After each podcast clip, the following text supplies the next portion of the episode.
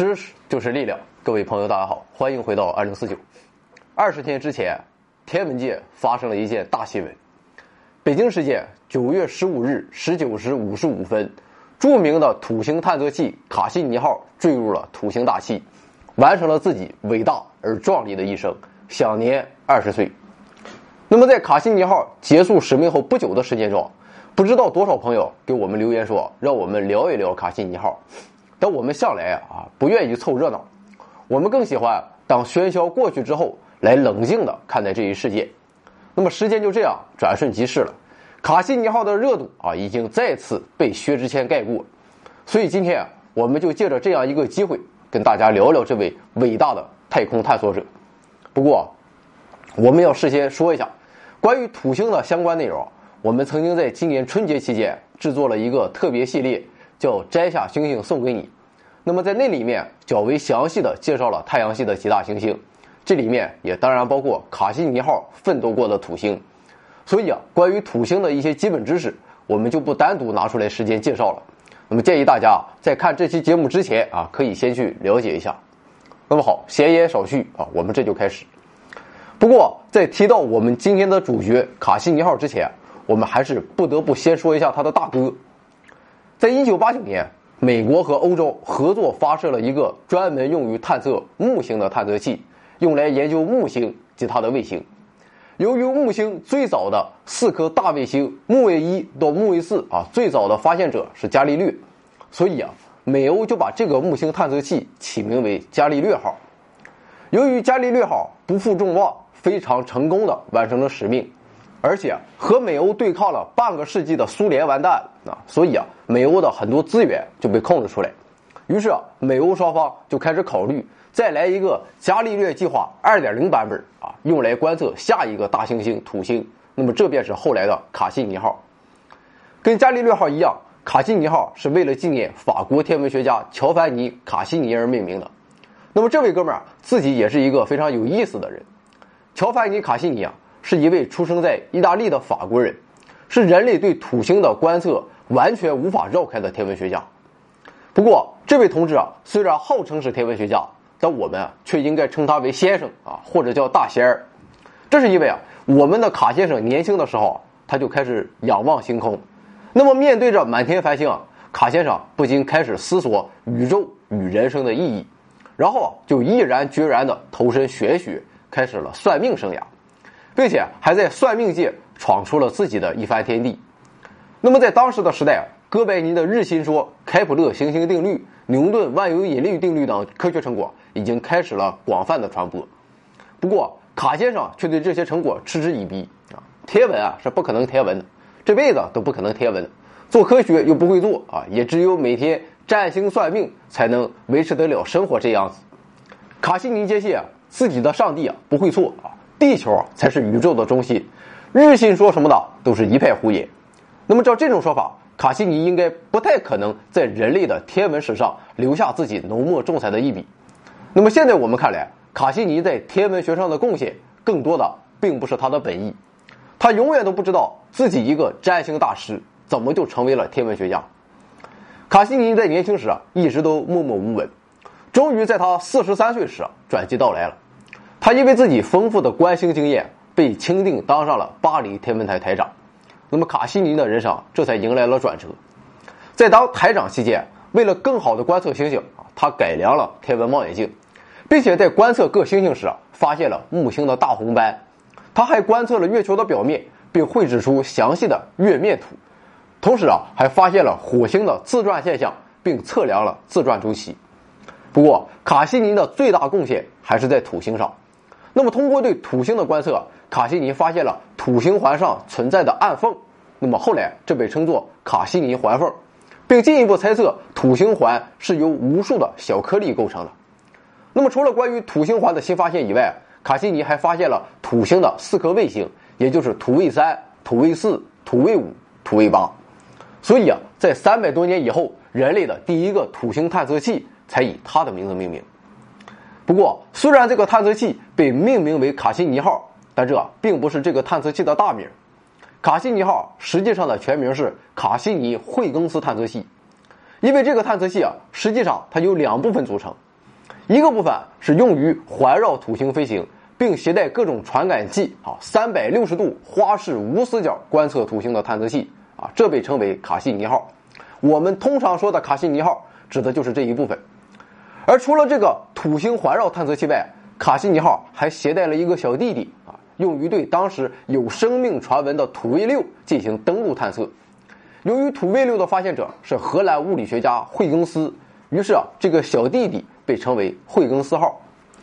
那么，在经过一段时间的建造和准备工作后，直径三米、高七米、重六点四吨的卡西尼号，终于在一九九七年十月十五日，携带着三百四十九公斤的小弟弟惠更斯号以及二十七种最先进的科学探测仪器，在美国肯尼迪航天中心开始了自己的伟大征程。不过说起来，你们可能不信，作为土星探测器的卡西尼号，从地球出发后，却开始向反方向飞行，直奔地球轨道内部的金星。那么，可能大家听到这里啊，可能会很懵，卡西尼这是要日太阳了。其实啊，这样的行为啊，既是航天工程师的天才之举，也是一种无奈的选择。那么，由于土星距离地球十分遥远，而且还需要克服太阳的引力，有人经过计算。如果仅仅使用火箭直接将卡西尼号送往土星啊，并要求在七年时间内到达土星，卡西尼号估计需要携带大约七十吨的燃料。那么这已经完全超出了人类的发射能力。要知道，仅仅发射一个一吨重的卫星就需要上百吨燃料。那么如果再加上七十吨的燃料，有多少预算啊也不够这么造的。而且实际所需的燃料也不是乘以七十这么简单。所以啊，要想把大象送上土星，仅仅靠暴力的三步是完成不了的。不过事儿还是要做的，航天工程师们只能再想其他的办法。那么最终的解决方案就是使用著名的引力弹弓效应。如果大家认真看过《火星救援》的话，应该记得这样一个情节：人们发现马特·达蒙被留在了火星后，由于无法立即发射新的火星飞船进行营救，所以啊。NASA 在一个天才宅男的建议下，决定使用地球的引力弹弓效应，将即将返回地球的飞船再次送回火星，从而让营救马特·达蒙成为了可能。那么，这个引力弹弓效应究竟是个啥呢？那么，所谓的引力弹弓效应，就是利用天体来帮助航空器进行加速或减速的方法。当航天器啊以一定的速度靠近大型天体时，由于速度较快啊。不能被该天体俘获，而是会逐渐靠近天体啊，并会因为引力的作用而开始加速。那么，当达到最近点时啊，航天器的速度达到最大。那么，然后啊，航天器开始逐渐远离天体，最终航天器的轨道会呈现出一种抛物线或者双曲线的形状。那么，这就好比我们在跑步的时候啊，你用手把住一根固定在地上的杆子啊，然后整个身体就能借助这一力量。实现转弯，不过在这里啊，这个把住杆子的手是由看不见的引力来提供的，所以看起来就是啊，航天器被看不见的神秘力量给弹了回来啊，就像是弹弓一样，所以啊，这一现象被称为引力弹弓。但是，一般来说，这样的引力弹弓并不能提高航天器的飞行速度，那么整个过程只有动能到引力势能，再到动能的转化。航天器啊，仅仅是依靠天体的引力实现了转弯。可是啊，环绕太阳运行的行星啊，它则有点不同。由于行星本身也具有速度，所以啊，上述的引力弹弓现象是发生在行星运动的情况下。那么在航天器靠近行星后，行星的运动会改变航天器的引力势能。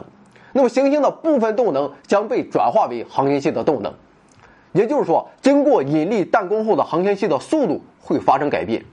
那么这个道理啊，就如同我们高中物理学过的啊，两个小球发生相向的弹性碰撞，那么质量小的球的速度会提高一样。那么这么说，大家可能有点糊涂啊。我们还拿前面跑步抓杆子的啊这个事情来举例。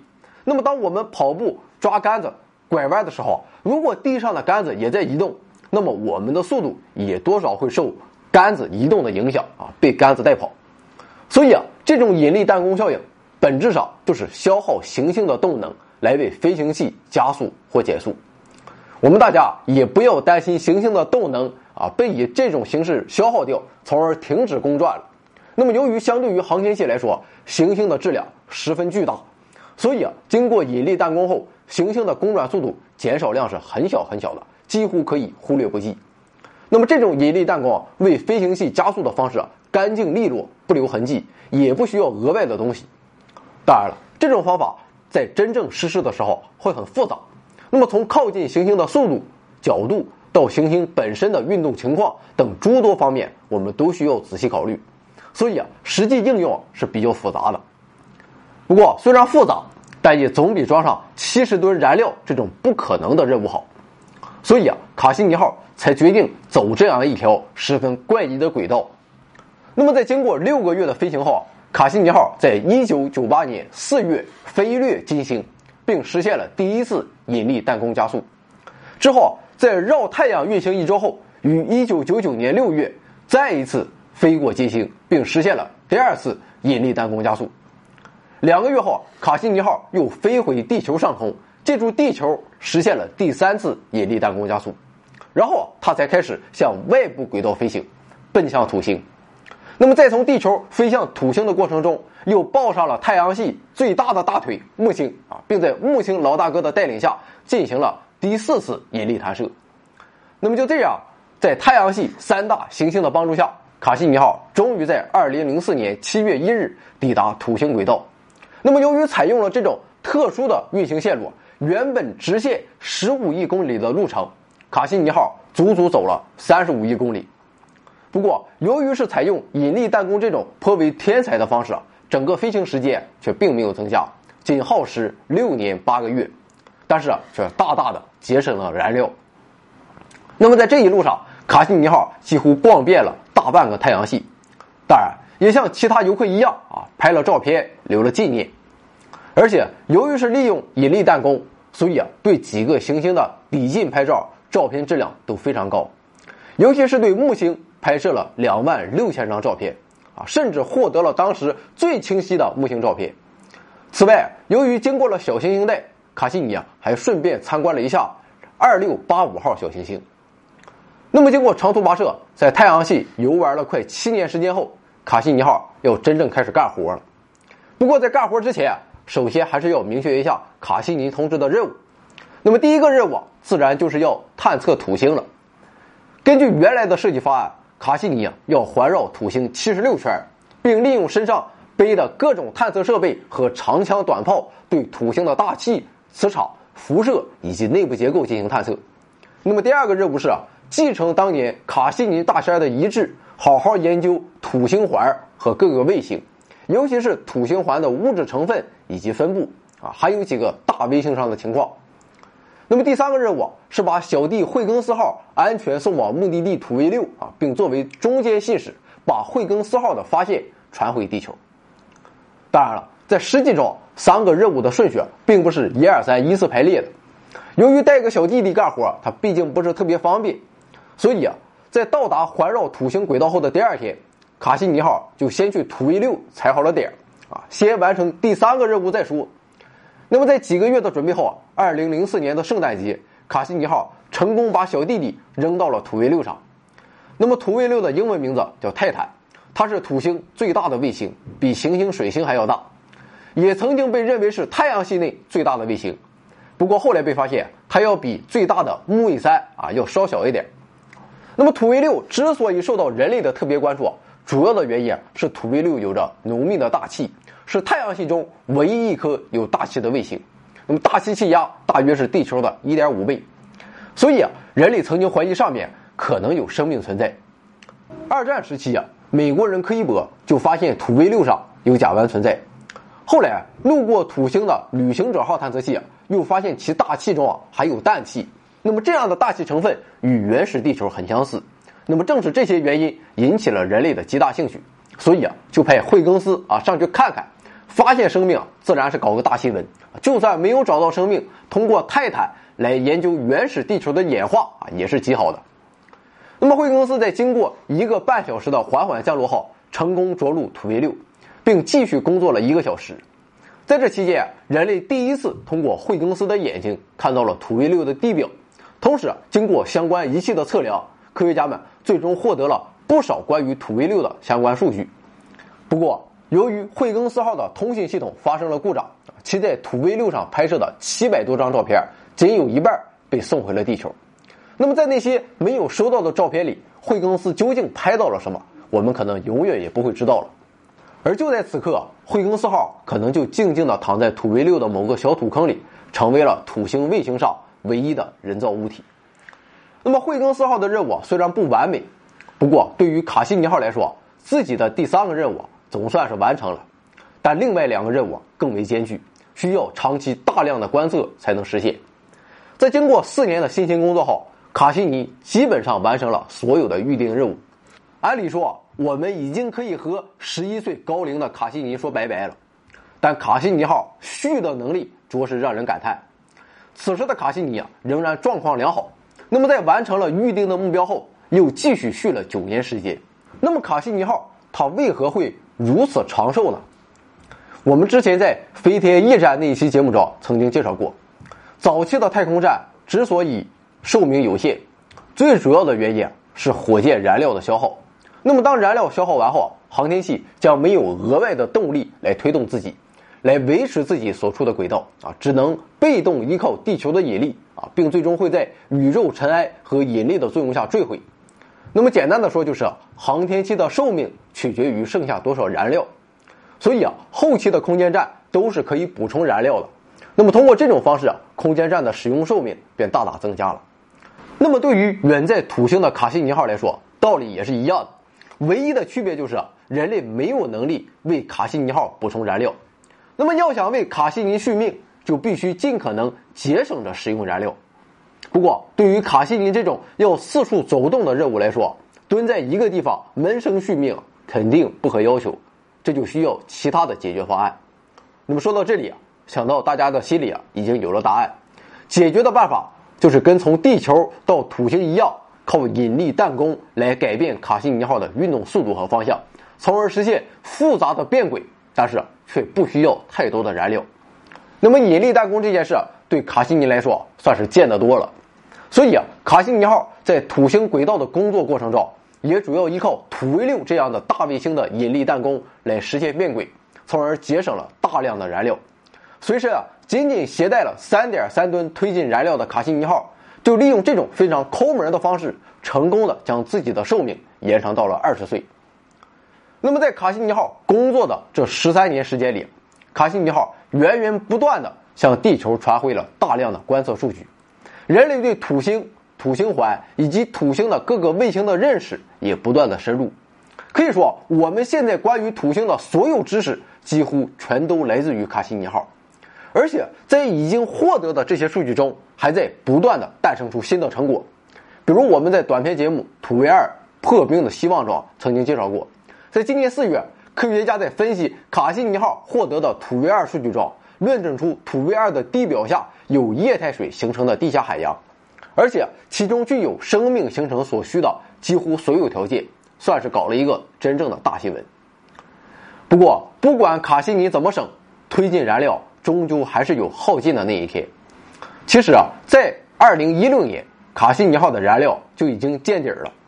那么，航天工程师们决定向卡西尼号派出最后一个任务，代号为“伟大终章”，在死前最后再爽一次，为卡西尼号做一个壮丽的葬礼。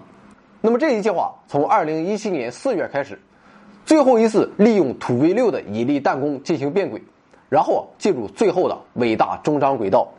那么这一轨道的最大特点是，轨道穿过土星环的内侧，并可以部分接触到土星最外层的少量大气。这一伟大终章的主要目的啊，是想利用穿过土星环时产生的微弱引力变化，推算出土星环的重量，揭开土星环形成的秘密。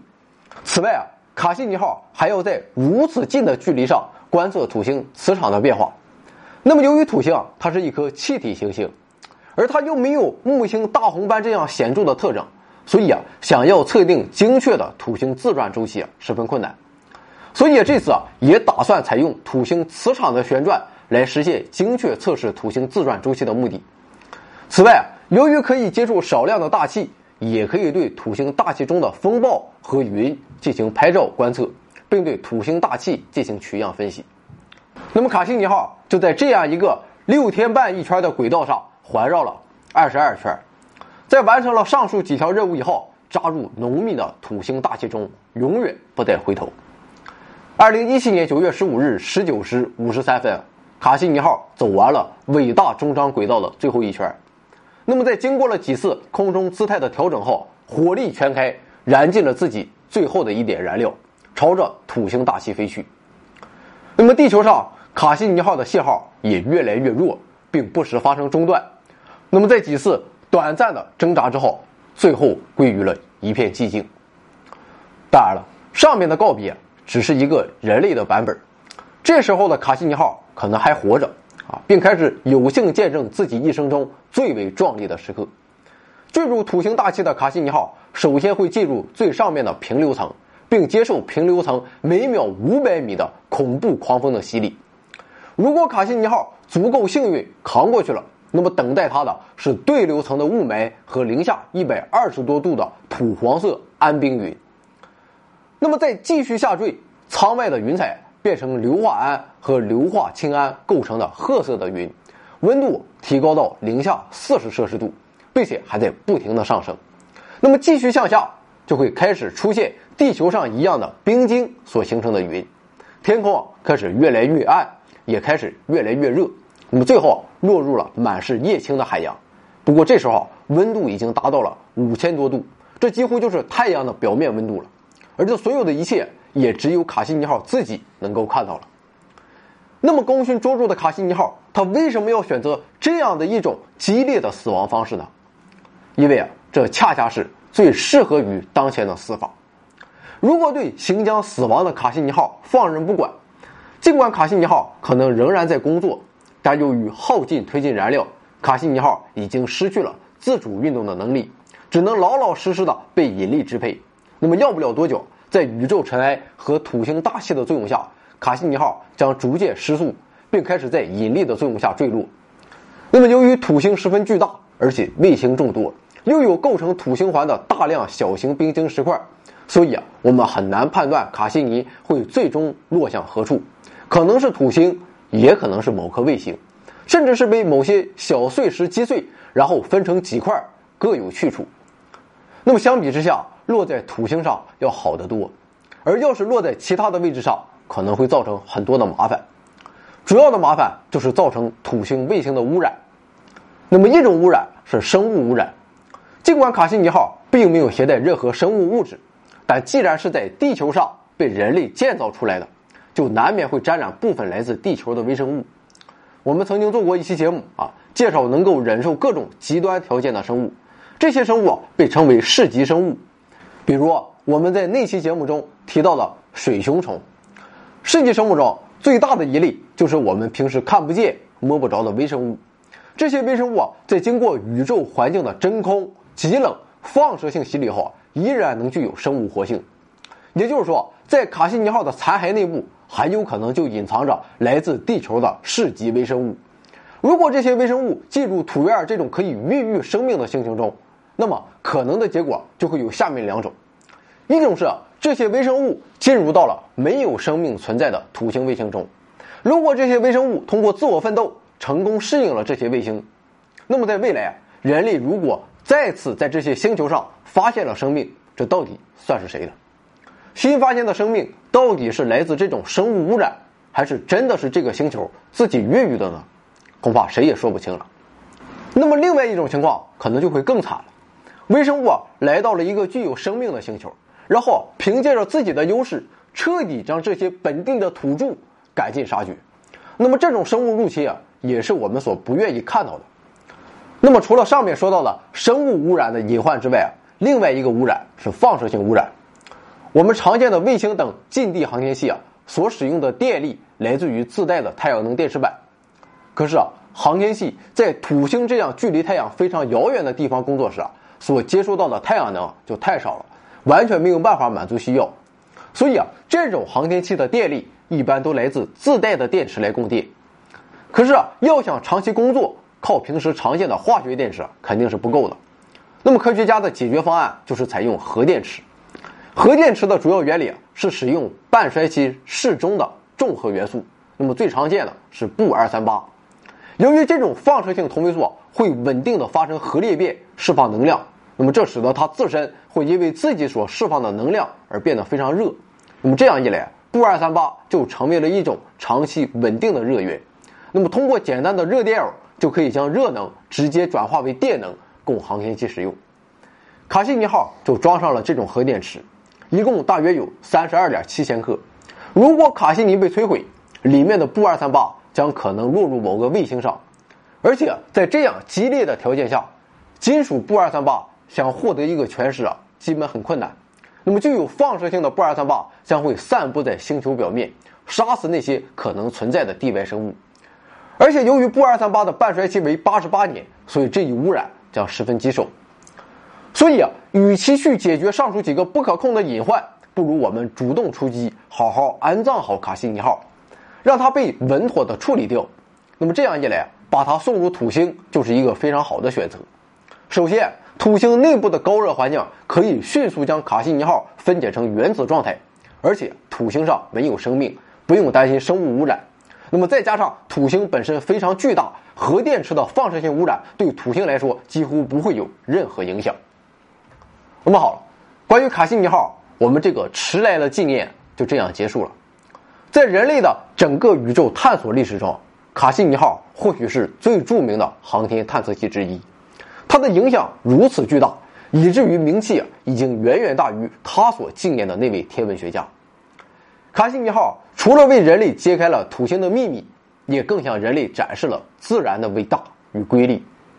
在二零一三年七月二十日五时，卡西尼号曾在工作的间隙从土星环的缝隙中。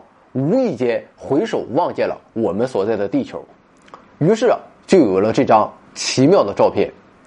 是的，这颗暗淡的蓝点就是我们今天这位太空摄影师的家。在蓝点上面有他的创造者和最亲密的工作伙伴，他们正在为摄影师所前进的每一步呐喊，为摄影师的每一张作品欢呼，也为摄影师最后的绝唱而悲伤和惆怅。他的名字。是卡西尼，也是蓝点上每个人的化身、寄托和命运。对于卡西尼号来说，这悲壮的一跃，纵使万丈深渊，下去也可能是前程万里；而对于人类来说，即便卡西尼号不是生命，我们也要对这样的先行者致以崇高的敬意。同时啊，我们也该为他的虽死犹生感到高兴，因为在他倒下的地方，将会有另一人站起。新的探测器必将在不久的将来，在卡西尼号所创造的基础上，沿着先行者的足迹，走过他经过的地方，想起他经历的故事，然后开启人类太空探索新的征程，揭开人类历史新的篇章。不知道如果卡西尼号有思想的话，当他回望地球的时候，该是怎样的心情？也许他知道人类对他的牵挂、希冀与赞许。也许这一切他不知道，也许他会感到视死如归的悲壮，也或许他也为自己短暂的一生心生惆怅。但不论怎样，十五亿千米之外的地球也早已是他永远无法归去来的地方。但在这样的视角下的遥望，也许卡西尼号会对生活、命运和人类的前途有更好的思量。当他最终无可选择的纵身一跃之时。他也会将最后一曲歌声唱响。回望地球，万里画卷，春秋冷热，几曾消磨？有道是：王者胜者，非主皆客。雄鸡妙策，人世孰得？莫道归隐，山林仍在。千百年过，谁止烂柯？群情遨游，依稀在昨。觥筹光影，须臾成个。大江东去，有多少起落，又可堪波折？什么虚实，什么深刻？喧哗过尽，难留旧辙。终究似过眼云车。既如此，纵十万仙兵神将，任指天笑骂，能奈我何？平回望，正临风怒放，已挥泪成歌。